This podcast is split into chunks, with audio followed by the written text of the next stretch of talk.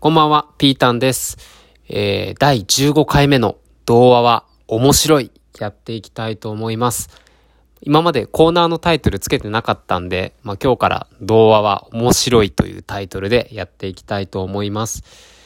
この配信では世界各国のいろんな童話を読みまして、で、その後にいろいろ突っ込みポイントがあるんですよね、童話って。それどういうことだよっていうね。まあ子供だったら気づかないけど、大人な僕は見逃さないぞという視点で、えー、童話を読んで突っ込みを入れていきたいと思います。で、今回で15回目になります。前回は、象の鼻はなんで長いという、そういう確かカンボジアかな？東南アジアの童話だったと思うんですけれども、まあ結果的に小さな小僧、子供の象がワニに鼻を伸ばされた、噛んで、こう歯でグイーンって伸ばされたっていうね、チューインガムみたいに、まあそういう話で、ツッコミ満載の、こう、ほのぼのしたお話でした。はい。で、今日は、アンデルセン童話から、え赤い靴です。アンデルセン童話ってよく聞きますけど、どこの国なんでしょうね。ちょっとわかんないけど。で、赤い靴もよく聞きますね。内容がちょっと思い出せないな今日初めて、えー、僕もこの童話を読んでいくので、これから楽しみです。それでは、まず童話をお聞きください。昔々、カーレンという女の子がお母さんと二人で住んでいましたが、ある時、お母さんが病気で亡くなってしまったのです。お母さん、私、これからどうしたらいいの？お葬式の日、一人ぼっちになったカーレンが泣いていると、お金持ちのおばあさんが馬車で通りかかりました。そして、カーレンをかわいそうに思ったおばあさんは、牧師さんに言いました。私にその子の世話をさせてくださいませんか？こうしてカーレンはおばあさんの家で暮らすことになったのです。それからカーレンは勉強をしたり、お裁縫を習ったりと、とても楽しく暮らしました。今までの貧乏な暮らしが、まるで嘘のように素敵な毎日です。ある日のこと、女王様がお姫様を連れて町へやってきました。カーレンが見に行くと、お姫様は綺麗な服を着て、目の覚めるような美しい真っ赤な靴を履いていました。その日からカーレンは、その真っ赤な靴の美しさを一日も忘れることができませんでした。それから何年か経ちました。カーレンもそろそろ大人の仲間入りをする年頃です。ある時カーレンは靴屋の店先でお姫様の靴とそっくりな赤い靴を見つけました。あの靴が欲しいなぁ。カーレンがその靴を欲しがっていることを知ったおばあさんは、カーレンにその靴を買ってやりました。まあ、素敵な靴をありがとう。実は、とっても欲しかったの。早速これを履いて教会へ行ってみたいわ。それを聞いたおばあさんはカーレンに注意をしました。カーレン、教会へは黒い靴を履いていくものですよ。そんな赤い靴を履いて行ってはいけません。はい、わかりました。カーレンはそう返事をしましたが、でもしばらく経っておばあさんが重い病気で寝込んでしまうと、カーレンはいつもいつも赤い靴を履いて教会へ行ったのです。うふふ、みんな私の靴を見ているわ。カーレンには教会にいる大勢の人たちが羨ましそうに自分の靴を見ているように思えて、とても嬉しくなりました。ある日、カーレンはダンスパーティーに招かれました。そこでカーレンは病気で苦しんでいるおばあさんの看病もせず、おしゃれに夢中になりました。そして赤い靴を履いてパーティーに出かけようとした途端、大変なことが起こりました。赤い靴が一人でに動き出してダンスを踊り始めたのです。止まらない、止まらないわ。どんなに止めようと思っても赤い靴はダンスを止めてくれません。そしてカーレンは赤い靴に操られるまま外へ踊り出しました。カーレンは踊りながら街を出ていくと暗い森の中へ入っていきました。すると木陰に赤い髭を生やした気味の悪い魔法使いのおじいさんが立っていて、カーレンにこう言ったのです。ほう、なんとも綺麗なダンス靴だな。お前が心を入れ、入れ替えない限り、そのダンス靴は踊り続けるだろう。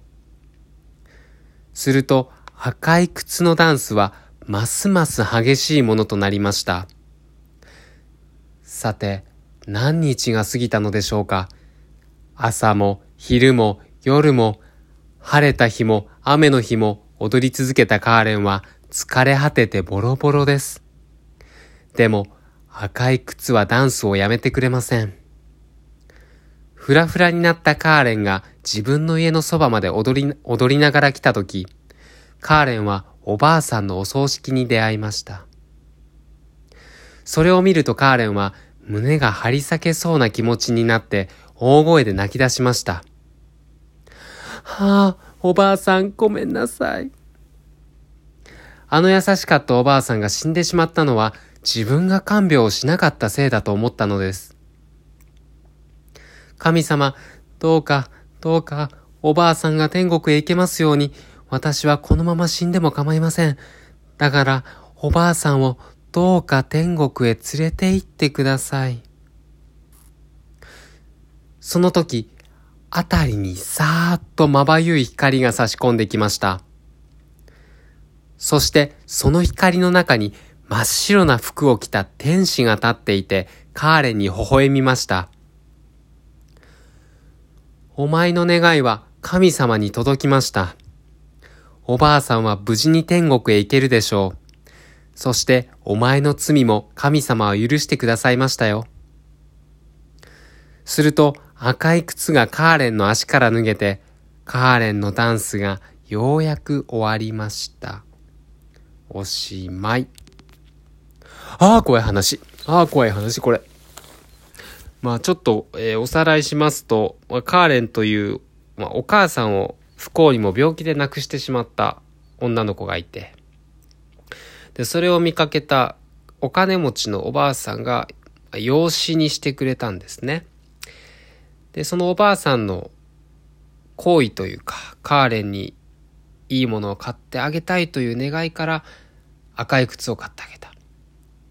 で、結果的にその赤い靴に、まあ、はまってしまったおばあさんが体調を崩して看病が必要な状態なのにそっちにはまってしまった赤い靴を履いて遊ぶことにはまってしまったカーレンが、まあ、罰が当たってその靴が脱げなくなり踊り狂うと そして何日も何日も靴が脱げなくなり踊り狂うという、まあ、いわば呪いですよね。呪いにかかってしまってその間におばあさんが亡くなってしまったと。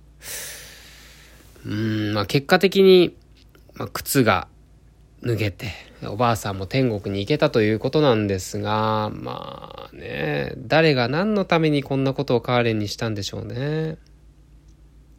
こう、最初読み終わった時に、え？って思って、これなんでこんなカーレンこんなひどいことされなくちゃいけないんだよって思ったんですけど、すいません。ちょっとツッコミとかじゃないんですけど、ちょっと、これあれかな？もうおばあさんは自分が死んじゃうっていうことを分かっていて、で、その自分の命と引き換えに、カーレには、こう、綺麗な心というか、まあ、反省して、人のことを思いやれる人間になってほしいという気持ちがあったのかな。で、魔法使いのおじいさんと打ち合わせをして、天使とも打ち合わせをして、ね、そういうことなのかな。いい話、やっぱり。悲しい、怖い話と思ったけど。まあ、突っ込みどころと言いますとそうですね。お葬式の日、一人ぼっちになったカーレンが泣いていると、お金持ちのおばあさんが馬車で通りかかりました。どういうこっちゃって。まあ、ここで、お葬式の日に、あ、お外で一人ぼっちになってたのかな、カーレンが。で、ああ、これはでもまあまあまあ、ああり、ありえんのかなありえんのかなていうか、これ身寄りがいなかったのか。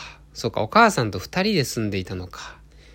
ああ、いい話だな。突っ込めないな。こんないい話になかなか。